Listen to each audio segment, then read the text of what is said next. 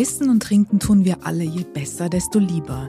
Die besten Stories dazu gibt es hier bei uns im Feinschmecker Podcast mit mir, Chefredakteurin Deborah Middelhoff und den Topstars unter den deutschen Spitzenköchen, Winzern und anderen erfolgreichen Produzenten. So, dieser Podcast ist mal wieder ein ganz besonderer, weil mein Gast eine wirklich spannende Erfolgsstory zu erzählen hat. Und zwar nicht nur für alle, die sich für Genuss interessieren, sondern auch für junge Gründer oder solche, die es werden wollen. Peter Koch, er wird auch Miso-Peter genannt, kündigte nach einem Wirtschaftsstudium 2013 seinen Job und begann mit der handwerklichen Produktion von Miso. Das ist quasi das Maggi Japans. Heute ist seine Firma Schwarzwald Miso ein höchst erfolgreiches Unternehmen. Viele Sterneköche schwören darauf. Es gibt auch einen eigenen Online-Shop. Peter Koch trinkt jeden Morgen Miso-Suppe und setzt sich für natürlichen Genuss und Handarbeit statt Massenproduktion ein. Wie er sein Unternehmen aufgebaut hat und warum Miso ein echtes Superfood ist, das erzählt er jetzt. Vorher habe ich aber noch einen Tipp für alle, die diesen Sommer keine Lust auf die Toskana oder die Côte d'Azur haben. Die Schweizer Region Waadt und die Stadt Genf am Genfer See, die können wir dann wärmstens empfehlen. Die hat die Feinschmecker-Redaktion nämlich zusammen mit den Kollegen unseres Travel-Magazins Merian gerade als Genussregion ausgezeichnet. Dieses Siegel verleihen wir Destinationen, die ein besonders attraktives kulinarisches Angebot haben. Das bewerten wir tatsächlich nach objektiven Kriterien, wie zum Beispiel die Anzahl der Restaurants, darunter Sterne-Restaurants genauso wie einfache Brasserien, regionale Spezialitäten, das Hotelangebot und eine authentische Kultur der Gastlichkeit. Das sind weitere Kriterien. Das alles bieten Städte wie Genf, Lausanne, Montreux und die traumhaften, wirklich traumhaften Landschaften. Wenn man dort in Lausanne zum Beispiel nämlich in einer der Brasserien auf einer Terrasse sitzt, dann hat man manchmal Berge und See zugleich im Blick. Dazu diese handwerklich hergestellten regionalen Käse, großartig. Mit einem heimischen Wein und einem guten Brot. Mehr geht eigentlich nicht. Also, wer Lust auf ein neues Genussziel jenseits des Mainstreams hat, der sollte sich die Schweizer Region Waadt und Genf unbedingt ansehen. Und jetzt gibt's die Miso-Erfolgsgeschichte mit Foodgründer Peter Koch.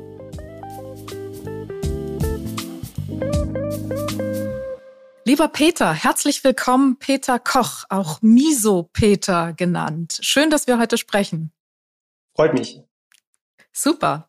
Lieber Peter, ich frage meine Gäste nicht allzu oft, was sie zum Frühstück gegessen haben. Es ist jetzt 10 Uhr morgens, aber dich frage ich, was hattest du heute Morgen?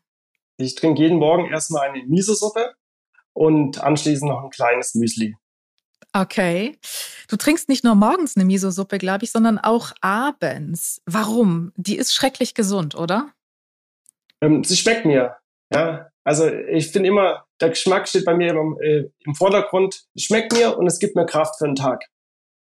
Wenn ich dich so sehe, glaube ich, ähm, hat dir das schon ziemlich lange geschmeckt, weil du siehst ziemlich gut und ziemlich happy aus eigentlich so und sehr ausgeglichen, wenn ich dir so ins Gesicht schaue. Du hast eine sehr besondere Geschichte, eine sehr besondere, ich sag mal, genussvolle Unternehmergeschichte und darüber wollen wir heute sprechen. Und ich glaube, du bist ziemlich privilegiert, weil ähm, ich vermute mal, du bist mit Miso groß geworden. Du bist wahrscheinlich eines der glücklichen Kinder, die ihren Babybrei, keine Ahnung, Möhre, Karotte, Ingwer oder sowas schon mit Miso gewürzt haben, oder? Hm, das Miso kam erst später in unsere Familie, ja. Also Im ich mache das jetzt schon, Nein, schon erst mit Anfang 20, ja. Genau. Okay. Also vorher ähm, wussten wir selber nicht, was, was Miso ist. Das musst du bitte mal erzählen. Du hast ähm, das, die Herstellung des Miso von deiner Mutter gelernt. Und die mhm. wiederum, so sagt ihr auch bei euch in der Geschichte, äh, der Unternehmensgeschichte oder in äh, dem, was ihr so an Kommunikation betreibt von mhm. Schwarzwald Miso, Deine Mutter habe 2006 die Herstellung dieser ja Jahrtausende alten Kunst mhm. von einem japanischen Zen-Meister gelernt. Mhm. Das klingt so selbstverständlich. Mhm. Wieso bitte hat deine Mutter die Miso-Herstellung von einem japanischen Zen-Meister gelernt? Dieser japanische Zen-Meister kam damals äh, in Schwarzwald und hat eine, da gab es eine Stiftung für eine Tee-Stiftung, ähm, japanische, und hat die besucht Genau. Und meine Mutter hat daneben gearbeitet und so kommt eigentlich dieser Kontakt zustande. Genau. Und ähm, ja, und so kommt das Miso in den Schwarzwald. Ja, aber dann haben die sich kennengelernt und er hat sie gefragt, willst du mal die Miso-Herstellung lernen oder wie war das? Na, er war da und hat auch einen kleinen Kochkurs gegeben und es war noch Platz frei. Und ähm, so kommt halt quasi genau das Miso dann in den Schwarzwald. Ja. Und wie bist du dann damit in Berührung beziehungsweise in Kontakt gekommen? Wie selbstverständlich wurde das tatsächlich bei euch in der Familie? Weil am Ende hat es ja dazu geführt, dass du irgendwann das, was, glaube ich, erst ein Hobby mhm. war, ähm, auch deiner Mutter, übernommen und professionalisiert und auch ein Unternehmen daraus gemacht hast. Mhm. Wie, wie, wie war das damals bei euch? Ähm, ja, ich habe halt gesucht, irgendwas, wo ich mich so hundertprozentig damit ähm, identifizieren kann und war auf der Suche ähm, ja, und irgendwann dachte ich so, das ist doch irgendwie spannend, das macht sonst niemand. Ähm, das steckt auch noch in den Kinderschuhen. Ähm, das probiere ich mal. Und ausschlaggebend war da auch, ähm, bin damals ähm, ja Backpack Backpacking durch Südostasien gereist und habe dann auch noch einen Flug genommen nach Japan und mir dort einfach auch noch mehr Miso-Hersteller angeschaut. Und ähm, bis heute finde ich das einfach ähm, faszinierend, wie man quasi aus äh, Hülsenfrüchte und Reis und ähm, Gerste quasi so, so hier für mich ähm, sehr tollen Würzmittel herstellen kann. Mhm. Also du hattest, als du äh, Backpacking durch Asien gereist bist, dein Studium schon abgeschlossen. Du hast Wirtschaftswissenschaften studiert? Ich habe Wirtschaft studiert, genau. Genau, also das war jetzt so quasi Sabbatical noch nach dem Studium, als du in Asien unterwegs warst oder zwischendurch oder? Genau, also zwischen Studium halt und ich hatte auch, hatte auch schon mal ein Jahr gearbeitet und ähm, genau. Und dann war ich einfach auf einer Suche irgendwas, was, was für mich sich stimmig an, anfühlt. Genau. Und ähm, das passt bis heute sehr gut und bin jetzt sehr auch glücklich, dass ich das äh, jeden Tag machen darf hier. Mhm. Das war, glaube ich, 2013.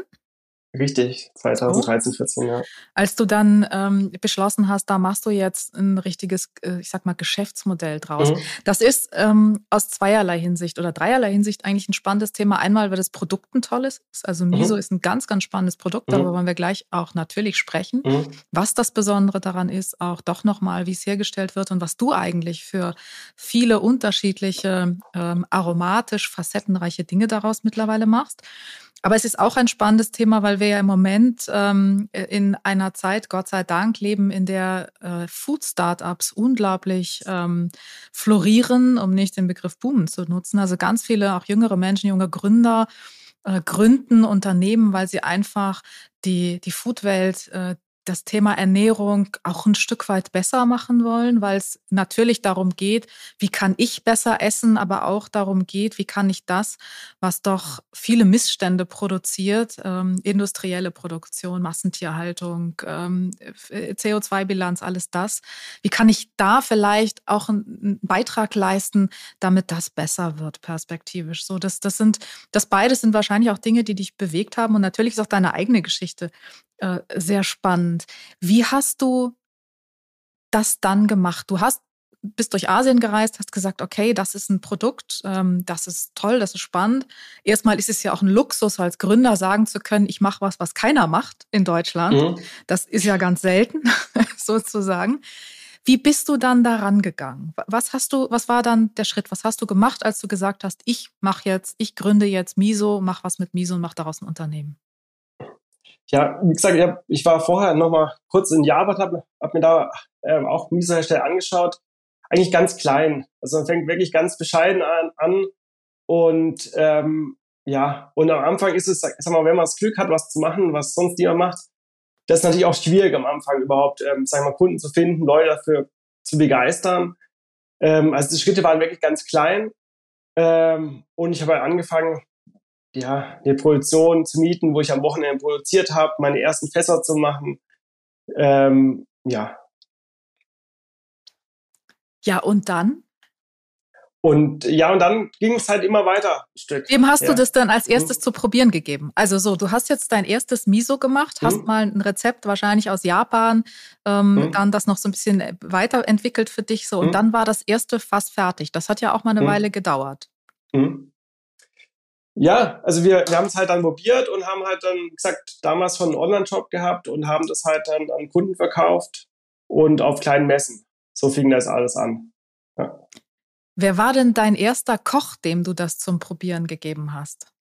Also der erste Koch, ähm, der das quasi ähm, äh, probiert hat, war eigentlich der Jockel Kaiser aus Nördlingen. Ja. Ähm, und über den kam das dann nachher auch in das äh, ganze JDE-Netzwerk rein. Der war eigentlich so der Tipping Point. Mhm. Die Jeune Restaurateur, das Genussnetzwerk mhm. der Jeune Restaurateur, wo du auch Mitglied bist. Was mhm. hat denn der gesagt, als der das damals probiert hat, das erste Mal? Ähm, der Onkel Kaiser kannte sich ja aus. Also der, der, mhm. der war mhm. ja, durch, ist ja durchaus mhm. sehr experienced, ähm, mhm. auch mit exotischeren. Dingen. Also dem hast du, warst du da aufgeregt? Ähm, ja, das sind wir natürlich schon gespannt, wie jemand reagiert. Ja. Ähm, genau, aber ihm hat es gut geschmeckt. Okay. Und ähm, Hast du einen Businessplan gehabt, richtig? Hast du dann dir überlegt, okay, Online-Shop ist das ein, aber ich muss mhm. ja auch irgendwie doch so ein bisschen Marketing machen. Wie bist du dann daran gegangen? ich hatte keinen richtigen ähm, Businessplan. Also ich habe klar natürlich immer schon kalkuliert, was ich machen will, aber immer Stück für Stück. Ich hatte jetzt auch kein Fremdkapital. Also ich habe wirklich immer ähm, das Geld, was da reinkam, das konnte man wieder ausgeben. Da konnte man irgendwie wieder ein bisschen ein paar neue Fässer kaufen, irgendwie vielleicht eine bessere Maschine, ähm, Flyer drucken, drucken. Aber wirklich, ähm, ja, immer das Geld, was reinkam, hat man wieder ausgegeben und so ist es wirklich ganz langsam auch gewachsen. Ja. Mhm. Also ähm, gesund gewachsen sozusagen. Richtig. Ja. Über, über dein Wachstum sprechen wir nachher auch nochmal. Hm. Ähm, die Spitzenköche, die sind heute, das sind heute tatsächlich eine ganze Reihe, ja, deine Kunden. Die schwören mhm. drauf. Nils Henkel, ähm, mhm. mit dem sprach ich gerade jetzt kürzlich, weil wir jetzt auch wieder ein Event mit dem Premium Club mit ihm machen, mhm. wo er kocht für uns. Ist er, glaube ich, auch ein ganz treuer Fan. Vor allen Dingen für Gemüse ist es tatsächlich ja auch so, dass äh, viele Top-Köche sehr gerne damit arbeiten, oder? Ja, es gibt einfach Tiefe. Ja. Mhm. Ähm, und gerade halt, das fehlt ja, sag mal, wenn man Gemüse jetzt nur dämpft, ähm, dann und ein bisschen halt Miso-Dressing macht drüber, dann hat es halt einfach eine Tiefe und eine ganz andere ähm, Bandbreite vom Geschmack her, äh, dass es quasi auch alleine einfach ein tolles Gericht ist. Ja. Ähm, aber die Tiefe ist eh grundsätzlich ähm, ein wichtiges Thema, weil, sagen wir mal, im traditionellen Kochen kocht man alles lang, man kocht Gemüse aus oder Fleischknochen und das Ganze bekommt man halt mit Miso ganz schnell hin ähm, und vegan. Ja. Und man kann halt mit weniger Fett kochen. Das ist halt auch ein spannender Trend, was immer mehr äh, die Köche auch entdecken. Also man kann halt überall, wo Sahne, Butter, Öl viel dran ist, kann man weniger davon nehmen und davon ein bisschen Meso, hat aber dieselbe Tiefe, darum geht's. Ja. Ähm, eigentlich ist das ein kleines Wunder, oder? Also ich meine, das, ich finde es unglaublich faszinierend. Mhm. Das sind ganz einfache Zutaten, mhm. ganz simpel, Reis, Soja, Gerste mhm. hast du, glaube ich, Lupinen, glaube ich, sind mhm. bei dir. Und ganz wenig, ganz, und du, es braucht eigentlich einfach nur Zeit und dann entsteht daraus ein so komplexes Produkt. Das ist unglaublich faszinierend. Ja, so geht es mir bis heute auch. Ich sage immer, dass die Alchemie quasi einfach diese, ja, diese Transformation, sage ich mal, vom, vom Acker zur, zur Würzpaste ist schon einfach faszinierend. Ja. Mhm. Aber ich glaube, du musst vielleicht tatsächlich einmal noch äh, erklären, die Herstellung. Gerne. Ja, also Miso-Herstellung, also ein klassisches Miso besteht aus Reis. Da wird Reis gekocht, ja, gedämpft und wird dann quasi äh, mit der Starterkultur versetzt. In diesem Fall Aspergillus oryze, ja. Und dann bleibt das in einem Fermentationsraum bei hoher Luftfeuchtigkeit, ja, so um die 70 Prozent und bei Temperatur um die 30 Grad circa drei Tage in diesem Raum. Und nach drei Tagen kann man das rausmachen und äh, mit gekochten Sojabohnen vermischen und ähm, Salz. Und dann kommt es anschließend für halt eine gewisse Zeit, bei mir meistens ein Jahr ins Fass. Genau, und nach, die, nach einem Jahr mache ich das Fass auf und fülle das ab.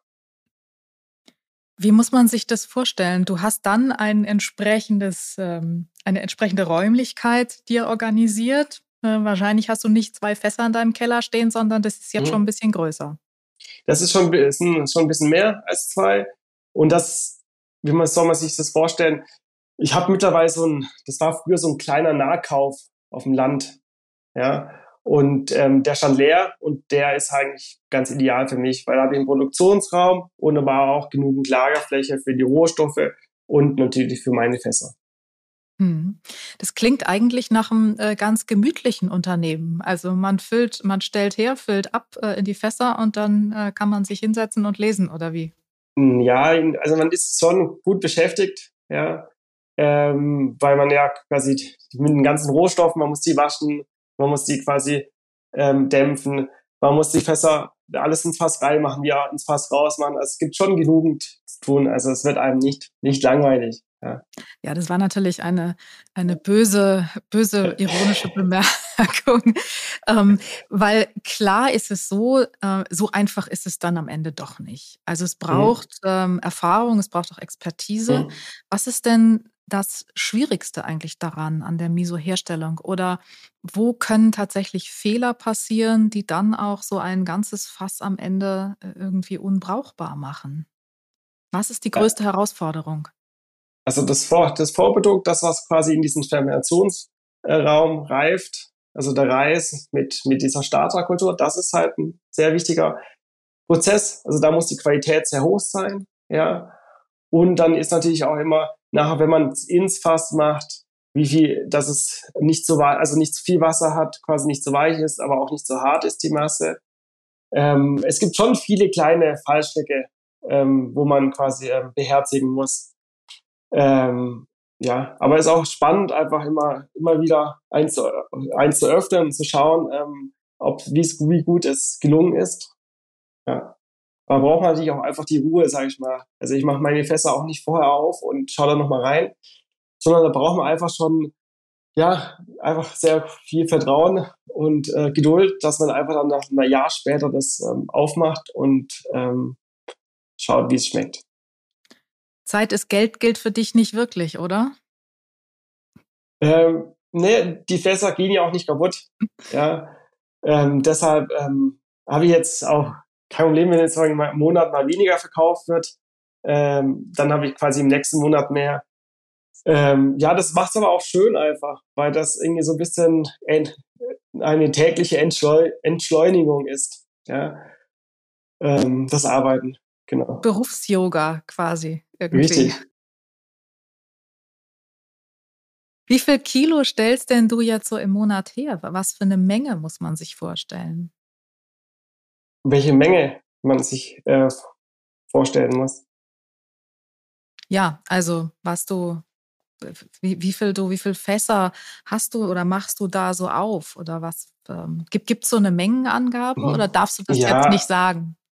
Kann ich schon sagen. Also ich stelle un ungefähr, also ich mache ähm, zwei Fässer, stelle ich pro Woche her und eins fülle ich ab. Das ist so, so quasi das Standard. Ähm, ja.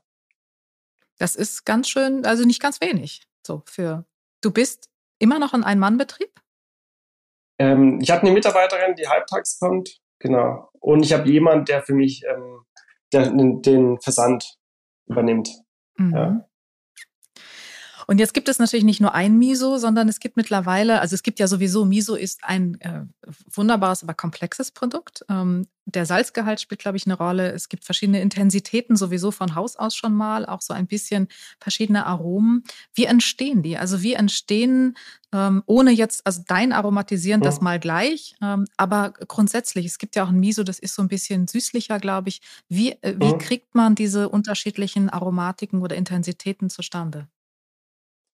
Ähm, das ist halt schon nach einer Zeit, denk mal, Erfahrung. Ja, erstmal muss man ausprobieren und dann ist Erfahrung. Dann gibt es natürlich schon Rohstoffe, ähm, wenn man sich die Ausgangsrohstoffe anschaut, was da drin ist. Ja, also von der Farbe kann man ja auch schon mal mit der Farbe beginnen. Also wenn man jetzt irgendwas, zum Beispiel Reis mit irgendwas mischt, dann wird es schon mal heller, wie wenn ich jetzt was in Gerste nehme. Ja, ähm, und dann ähm, der, die tut, also das, was man quasi reinmacht, schon in die Einzelbestandteile zerlegen. Das heißt, wenn man sich mit diesen Rohstoffen auseinandersetzt, dann hat man schon An Anhaltspunkte, in welche Richtung das, das geht.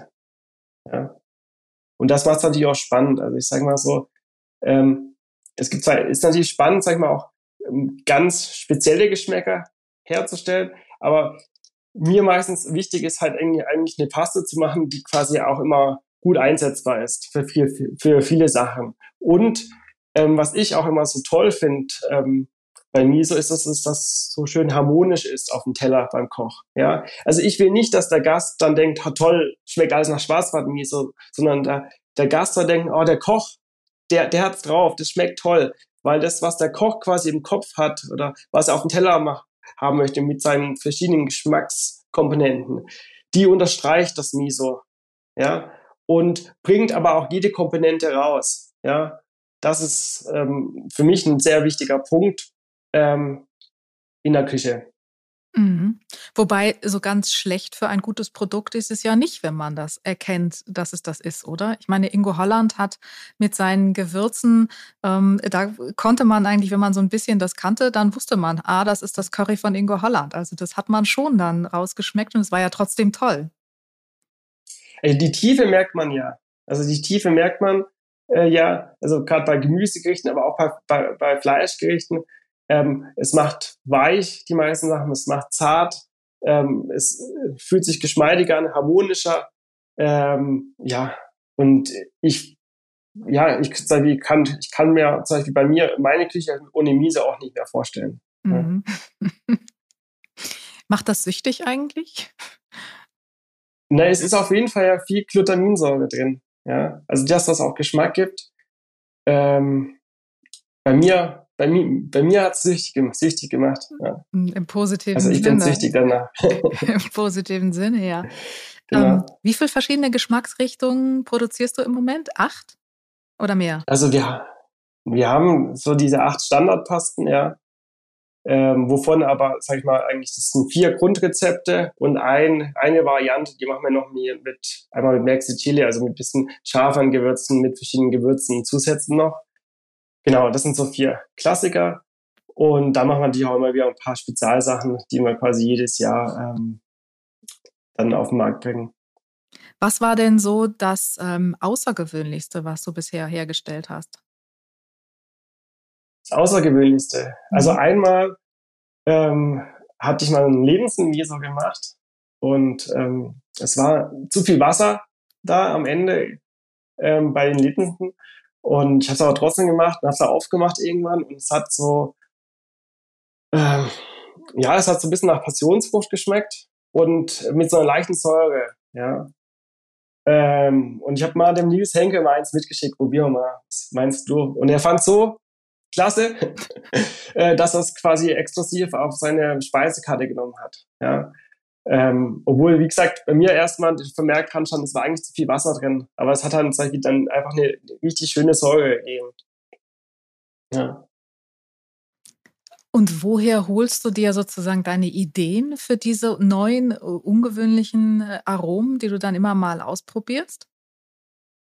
Ähm, es gibt natürlich, äh, erstens kann sein, dass ich irgendwie einen Koch irgendwann ein Gespräch habe oder mit einem Kunden und der erzählt irgendwie, was er macht und ähm, ja, und so kriegt man ja auch wieder Feedback oder man probiert einfach und denkt einfach, man bräuchte selber irgendwie nochmal noch mal für eine bestimmte Anwendung irgendwie einen leicht anderen Geschmack. Ja.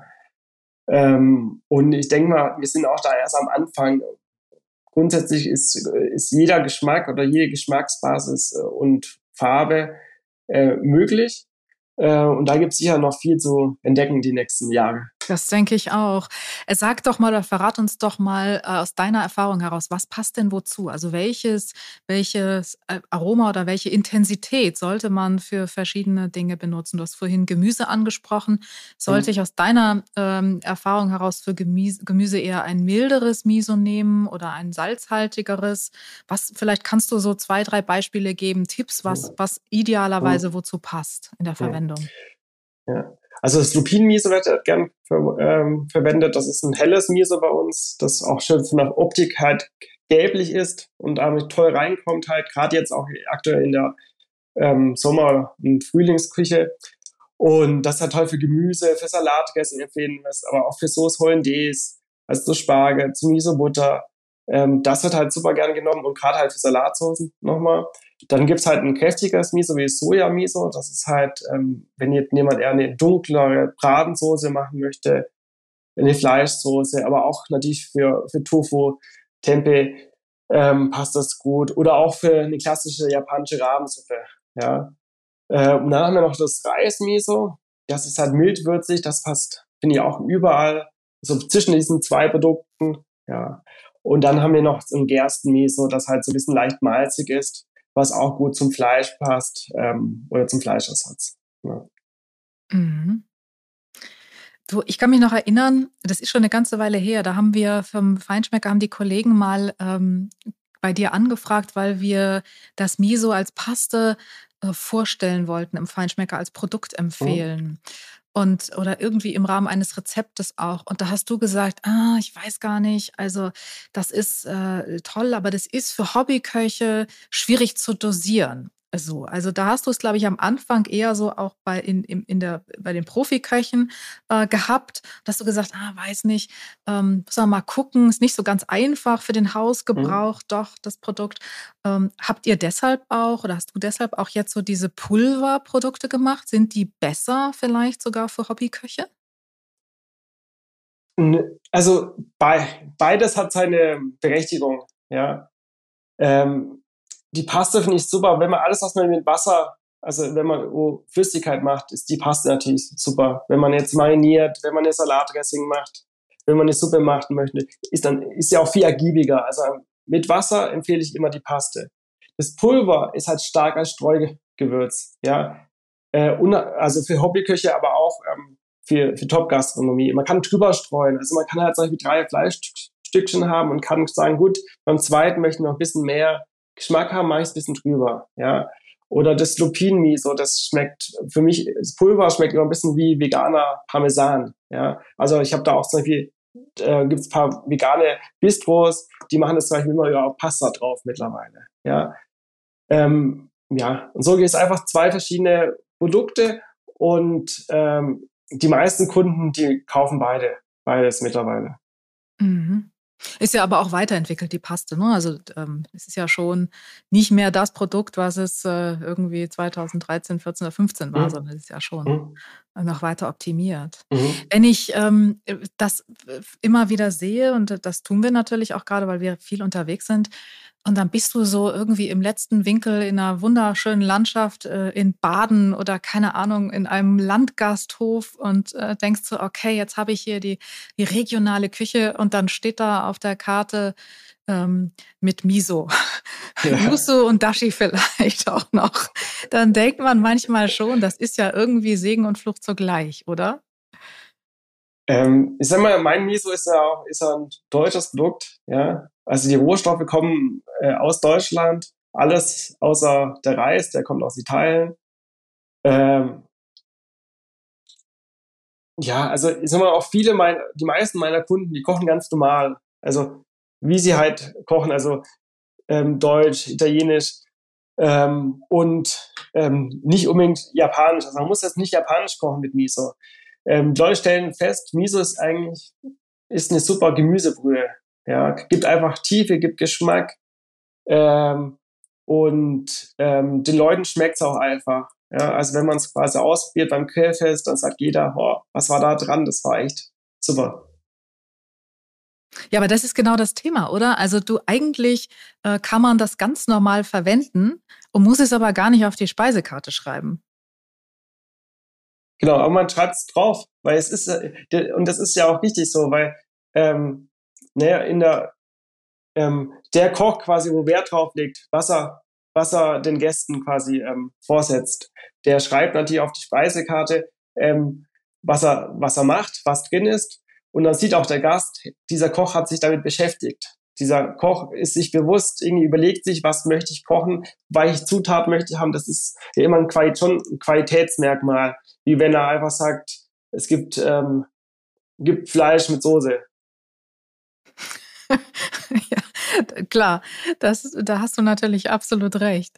Ähm, du hast äh, ja auch, als du sagtest, äh, du hättest angefangen und ähm, hättest das Unternehmen gegründet und gesagt, es, dieses Produkt, äh, damit äh, wird hier noch nichts gemacht, das mache ich jetzt. Warst du der Einzige?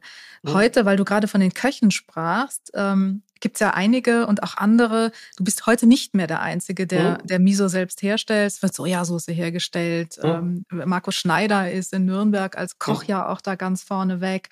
Und äh, in Berlin sowieso gar keine Frage.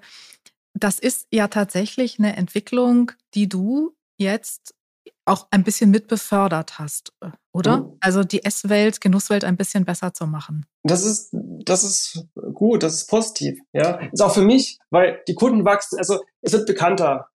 Dann wachsen auch, äh, also die, die, die Leute, die es kennen, die es damit interessieren, wachsen auch. Und es ist ja auch wichtig, dass die Köche auch selbst Erfahrungen damit machen, irgendwie, wie wirkt es irgendwie, wie kann ich die Produkte einsetzen, dass da einfach, ähm, also mich persönlich freut es, dass quasi diese Entwicklung kommt und ähm, die Köche und sich auch andere damit beschäftigen, ähm, weil es dann einfach natürlich diese Produkte erstmal bekannter macht und natürlich einfach auch die Köche auch selber mehr, noch mehr, mehr Kompetenz entwickeln. Wie gehe ich damit um? Wie kann ich das ähm, einbauen? Ähm, weil es natürlich einfach für mich unglaublich spannend ist, einfach ähm, in der Küche, ähm, gerade aus diesem Punkt, äh, wie bereits erwähnt, mit dieser Tiefe. Das ist einfach unglaublich spannend, einfach wie man einfach Tiefe bekommt und einfach auch gerade auch natürlich bei Gemüsegerichten äh, einfach diese ja diese Harmonie und es, die Gerichte werden stimmig und ähm, so ein leckeres Miso-Dressing, das ähm, ist nie verkehrt. Absolut. Ähm, vor allen Dingen, wie schon gesagt, äh, weniger CO2-Ausstoß, ähm, weil äh, du musst nicht ein Produkt aus Japan einfliegen, was du hier eben auch wunderbar herstellen kannst. Mhm. Also das ist schon Impact, ähm, der, der wirklich äh, einen guten, für einen guten Zweck ist und auch wirklich was bewirkt. Ähm, und es hat ja auch so eine Sogwirkung, sage ich mal. Ne? Das ist so ein Push für andere Dinge. Wir kriegen heute exotisches Obst, wird hier ja. angebaut. Also dieser, äh, dieser Wunsch, doch diese, diese Dinge, soweit es geht, auch vor Ort äh, zu haben und damit eben auch diese langen Transportwege zu sparen, das ist schon eine tolle Entwicklung. Ja, auf, jeden Fall. Also wie gesagt, ich bin selbst halt begeistert. Ich finde das gut, wenn da auch viele Köche damit experimentieren ähm, und das entdecken, weil ich ähm, das selbst einfach sehr spannend finde und weil es einfach die Küche bereichert. Ja, und ähm, sagen wir so, ähm, am Anfang hat man sich, sagen wir mal, mit gutem Fleisch und so gutem Gemüse ähm, auseinandergesetzt und dass man jetzt quasi auch schon auf dem Punkt ist, dass man sich um die Würzmittel kümmert, also quasi um das Zusammenfügen ist, ähm, dann hat man, denke ich mal, einfach alles mal durchleuchtet, also ein rundes Bild. Ja, deshalb ist das eine sehr ähm, ja, positive Entwicklung. Und äh, du hast es schon gesagt, es ist vegan, es ist aus biologischen mhm. Grundprodukten hergestellt. Mhm. Es ist also echt Clean Eating, sage ich mal. Mhm. So, also es ist wirklich ein richtig gutes Produkt, das total auch dem, sag mal, dem, dem Wunsch oder dem Bedürfnis, dem Geist äh, der Konsumenten, der Genießer entspricht. Beste Bedingung für Wachstum eigentlich, oder? Ja, es ist sehr eiweißreich auch noch. Es hat alle Aminosäuren drin. Ähm, ich meinte jetzt eher äh, dein Unternehmenswachstum. Mhm. Nee, auch da. also beides führt zu Wachstum. Also die, die Paste ist gut, ja, ähm, für das persönliche Wachstum. Und ähm, ja, also das ist schon ähm, auf jeden Fall zur richtigen Zeit jetzt äh, am richtigen Ort. Was planst du denn? Also planst du jetzt richtig auch auszubauen? Oder ist das so ein bisschen der Widerspruch zwischen ähm, Handwerk und Handarbeit äh, und Manufaktur und dann in die Breite? Weil es ist ein tolles Produkt, es ist gut, das äh, tut Gutes. Also du könntest mhm. das jetzt wirklich ausbauen. Machst du das?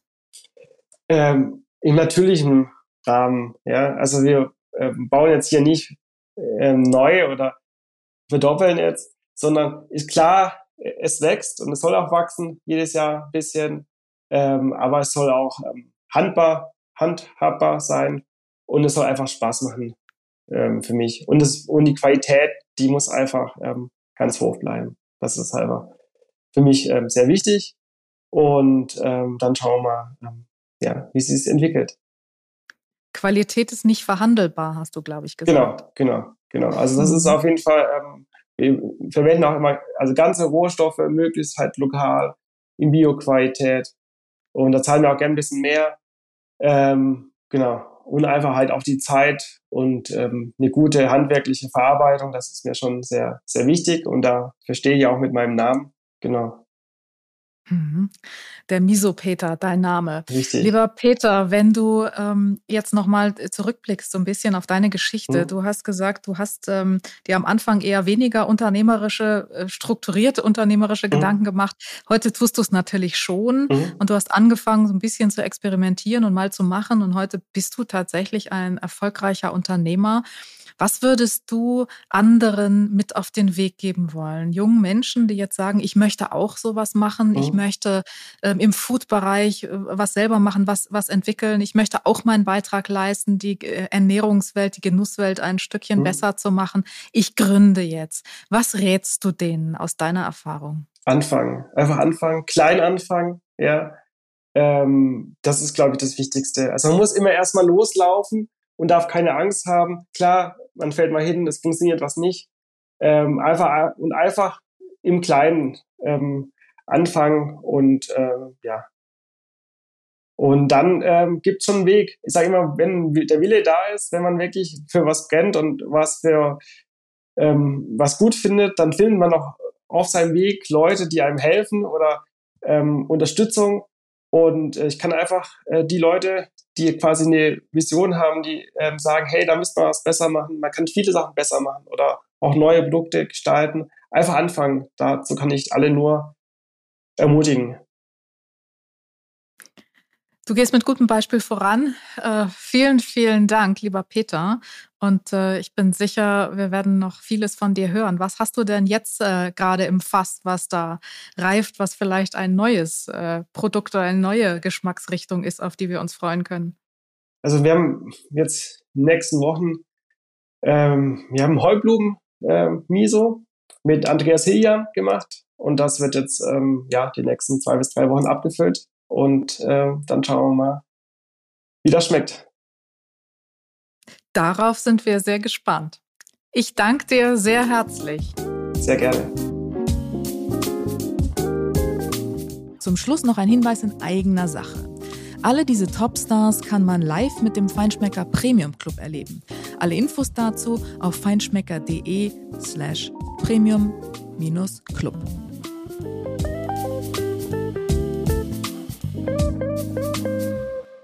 Dieser Podcast wird produziert von Podstars bei OMR.